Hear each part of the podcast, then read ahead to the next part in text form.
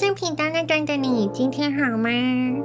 欢迎来到属于我们的小空间，懒得看。今天我将和你一起进入的世界是《Bad Blood: Secrets and Lies in a Silicon Valley Startup》二写，一个矽谷巨头的秘密与谎言。我将用三集节目分享这本书，这是第一集，你准备好了吗？有名啊！《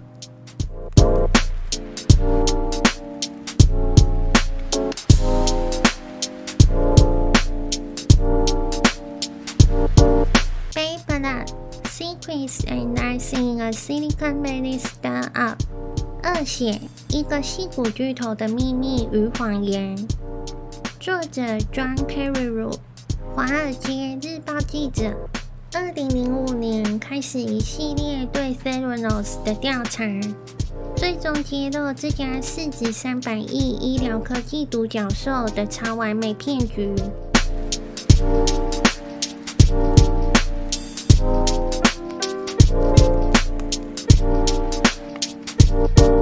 Elizabeth Ann Holmes，她被誉为女版贾博士，短短十年。成为矽谷第一个身价九十一亿美金的女性科技创业家，坐享富比士全美四百大富豪。时代杂志更封她为全球最有影响力的百大人物之一。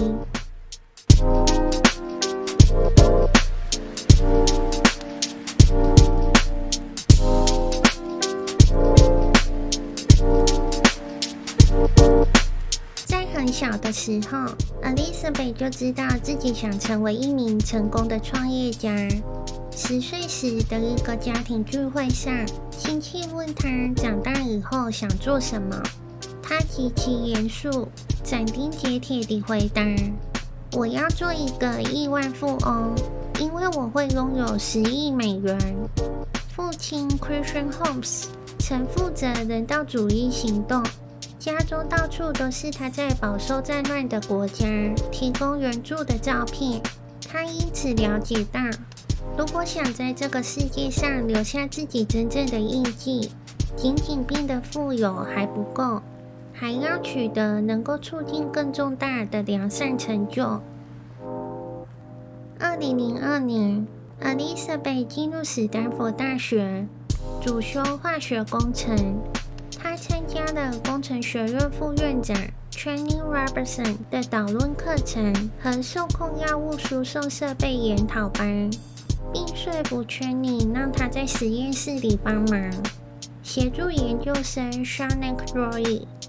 二零零三年，他从新加坡基因研究院的暑期实习归来，那是采集 SARS 病患样本的研究机构。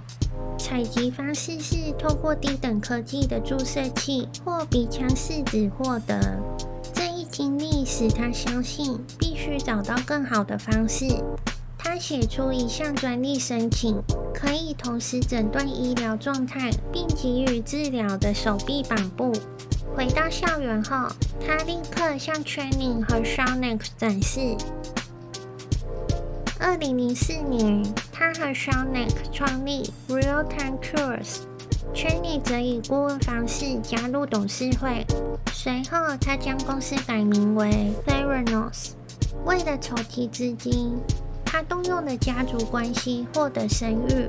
在他招募投资者的文件中，描述了一种运用微型针将血液透过皮肤无痛吸出的贴片，命名为 Therapage。其中包含一个微型芯片感应系统，可以分析血液并做出过程控制决策，决定一粒药中有多少剂量需要输送到病人体内。二零零四年底，他从众多投资者手中筹集六百万美元。过程中，为了让贴片想法变得可行，从而只留下诊断部分。但还是面临着巨大的挑战，最后只能放弃贴片，转而研发类似糖尿病患监控血糖的手持设备。他希望这个设备像血糖检测仪一样轻便，并且能测量血糖之外的其他物质。最终讨论结果是研发一种检测盒系统，融合微流体和生物科技两大领域。检测过程是从病患手指获得一滴血液，将这滴样本放入检测盒中，并透过阅读器分析。目标是将这套检测系统置于病患家中，从而让他们定期检测血液。检测结果则会传送到主治医生的电脑中，主治医生可借此立刻调整病患用药。二零零五下半年，公司制造出一台原型机 Theranos 一点零，并计划了一个有望迅速获得收入的商业模式，将其血液检测技术授权给制药公司，帮助他们在临床试验发现不良药物反应。二零零六年，矽谷知名电子工程师 Edmund Ku 接手工程部。任务是使 Theranos 1.0变成可行产品。不久，Edmund 意识到 Theranos 1.0是他所遇到最困难的工程挑战。主要困难是 Elizabeth 坚持只能使用非常少的血液，以至于不得不使用生理食盐水稀释，以获得更多剂量。这反过来增加了相对比较程序化的化学过程挑战性。血液和生理食盐水不是唯二流经检验盒的液体，另外还需要一些化学物质进行分析反应。所有液体都必须精准按照顺序流经检验盒，并且避免相互污染。这个复杂、相互连接的系统都得压缩在一个手掌大小的空间内。每个检验盒成本高达两百美元，却只能使用一次，一周得测试数百次。不久就用光第一轮筹集的六百万美元，于是，在 B 轮融资中又募集九百万美元。化学方面的工作由一组独立团队运作。主要由 Gary Fenzel 负责。这个团队与工程部门不能单独互相沟通，双方必须直接向 Elizabeth 汇报进度。只有他对整个系统发展拥有完整图景，这导致 Edmund 无法确定遇到的问题根源是自己负责的微流体或化学部门。Elizabeth 对工程部的进度感到非常不满。并要求他们每周七天，每天二十四小时轮流研发。Edmund 拒绝了他的提议。不久，Elizabeth 招募新的工程师小组，由来自 Logitech 的 Tony Nugent 领导，并与他们形成竞争团队。二零零七年八月，他陪同 Elizabeth 前往田纳西州进行辉瑞公司的测试协议。Theranos 1.0将设置在癌症病患家中，并每天进行血检。报告透过 Theranos 分析后传给辉瑞。会议前一晚，预计安装的检测盒和阅读器都不能正常运作，他不得不花上整晚的时间反复重新组装，最后及时使它们运作顺畅。回到公司总部后，他认为，在临床研究中使用 Theranos 1.0为之过早，尤其涉及癌症晚期病患。但 Elizabeth 却向全体员工表示，这趟出行取得成功性的胜利。八月二十七号，公司正式起诉三位前员工盗窃公司知识产权，分别是 John Howard、Chris Todd。Michael O'Connell，是产品高级副总裁，负责所有研发项目。Chris 是工程部前负责人，领导 s e r a n o s 1.0原型机设计。Michael 则是参与1.0设计的员工。起诉原因是 Todd 和 Michael 成立一家名为 a b i n a s t i c 的新公司。研发产品与公司极为相似，只不过他们把目标市场放在兽医领域。由于无法说服风险投资公司资助，Michael 询问 Elizabeth 是否愿意付费使用他们的技术。Elizabeth 始终担心公司信息外流，不仅要求所有员工签署保密协议，连进入公司进行商务活动的人也得签。即使公司内部，他对信息流动也严格控管。Michael 的行为证实他最坏的怀疑。随后几个星期，公司每个人都处于被监视的封闭期，所有讯息往来都由 IT 部门负责人 Matt Bissell 严格控管。Tony 所带领的工程团队认为，公司的价值定位应该是将化学家们在实验室进行血检的所有流程实现自动化。九月，他们制造出一台可运作的新自动化阅读器——爱迪生。突然间，爱迪生成为公司新的前进方向。Elizabeth 迫不及待地把他带出公司去炫耀。不久，Edmund 和其团队被解雇了，理由是公司正朝新方向前进，他们正在研发的微流体系统不在其列。由于爱迪生系统与最初 Elizabeth 的崇高愿景相比，不再是具有开创性、代表未来的技术。加上公司的高流动率与法律诉讼，Shane 决定与 Elizabeth 分道扬镳。任何与 Elizabeth 相处过一段时间的人都知道，他对 Jobs 和 Apple 无比崇拜。他将 Theranos 的血检系统称为医疗健康版的 iPad，并模仿 Jobs 的穿衣风格。二零零七年，公司招募多位 Apple 员工加入。Anna Ariola 是曾参与 iPhone 设计的产品经理，任职首席建构师，主要负责爱迪生系统的整体外观和感觉。他将外壳设计外包给矽谷知名工业设计师 Yves Béhar。随后又加入 Justin Maxwell、Mark Burley，负责爱迪生软件设计和产品包装设计。从 Apple 转头过来的这些人，很快发现 Elizabeth 与公司有其古怪之处。拥有一位理想主义的老板并不是坏事，但在讯息高度封闭与高压管制的环境下工作。最终结果就是生产率大幅降低。一天晚上，Anna 开车顺路载 Justin 和研发工程师 Aaron Moore 回旧金山的路上，Aaron 向他们发了一顿牢骚，包含同事不断被炒掉与田纳西州辉瑞癌症病患的临床测试。他对此感到非常困惑，因为到目前为止，公司从未能让微流体系统运作顺畅，即使研发方向改用爱迪生，表现仍然不够好。工程与化学部门仍是独立运作进行测试，没有人运行过完整的系统测试。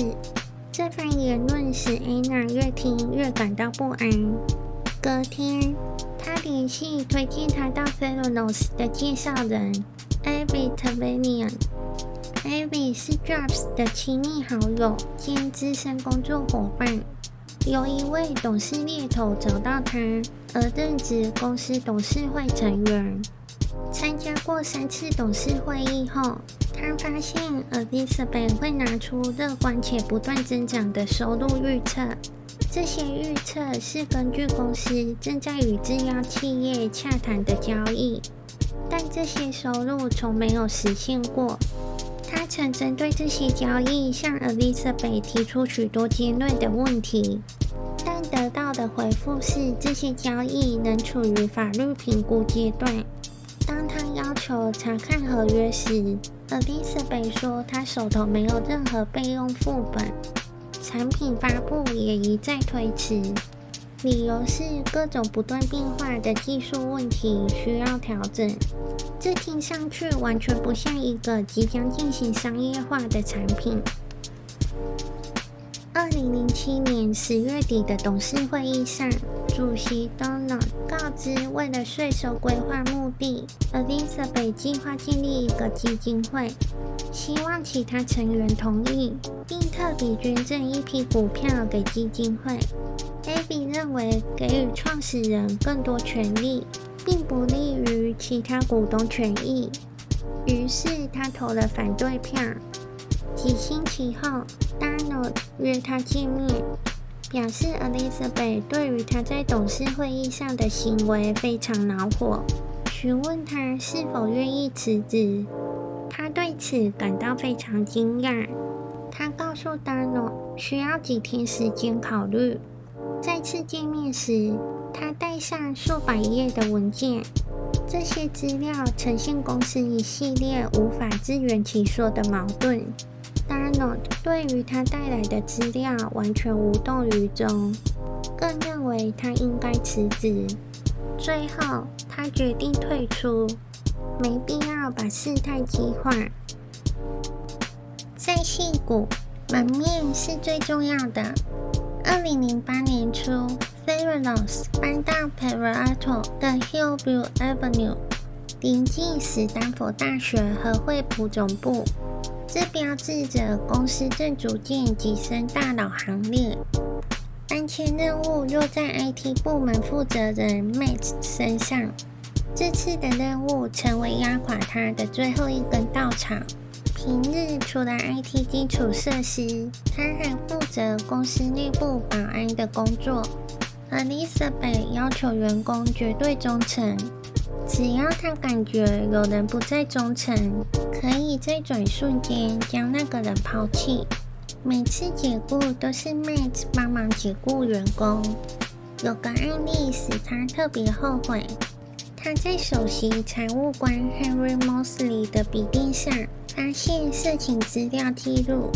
Elizabeth 知晓此事之后，他声称这是 Henry 离开的原因，并为此拒绝给他股票期权。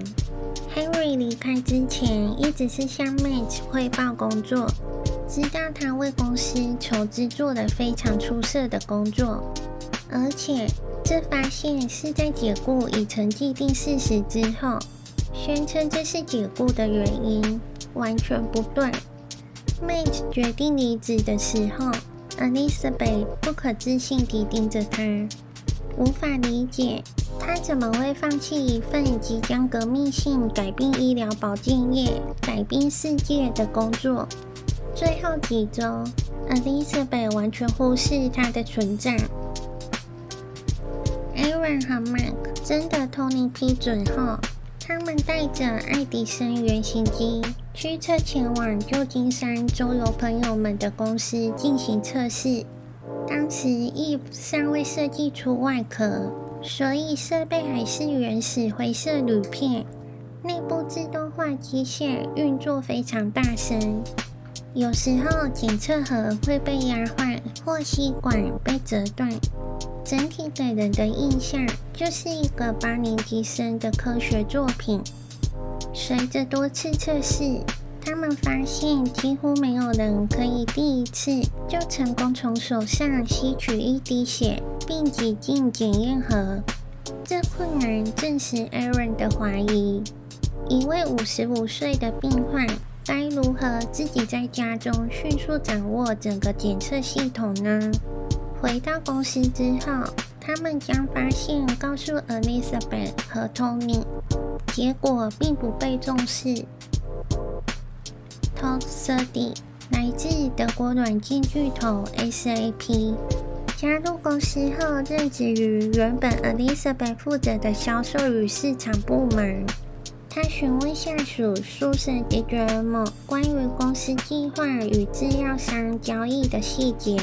每笔交易都达数千万美元，但苏珊告诉他，这些交易被大大地高估了，而且除非公司向每一家合作商证明其血液检测系统有效，否则就无法实现任何实际收入。也就是说，每笔交易都得通过初始试验期。有些公司愿意为试验期支付的金额不超过十万美元。如果对结果不满，能随时取消合约。田纳西州的辉瑞测试也是，如果血检系统不能在病人的蛋白质水平和药物间建立任何关联性，合作将会终止。苏珊还告诉他，他从没见过任何检测数据，所有向制药厂展示的资料都是事先伪造的结果。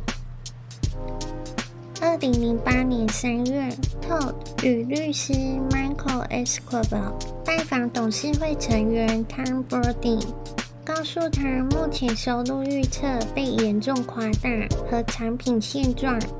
他建议将现状向董事会主席 Donald 报告。由于这次的报告与 Abby 提出担忧的时间相隔不到几个月。这次 Donald 慎重看待此事，并召开紧急董事会议。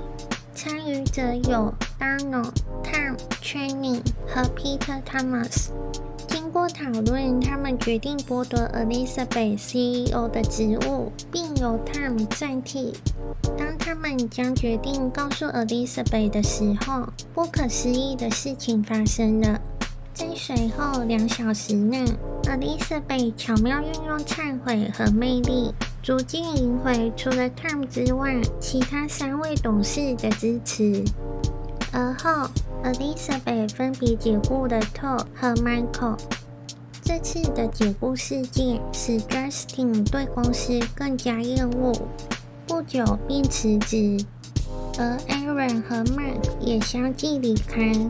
这些来自 Apple 的旧将们自此全部各奔前程，而 Elizabeth 则在这一次董事会政变中幸存，重新牢牢控制 Theranos 的大权。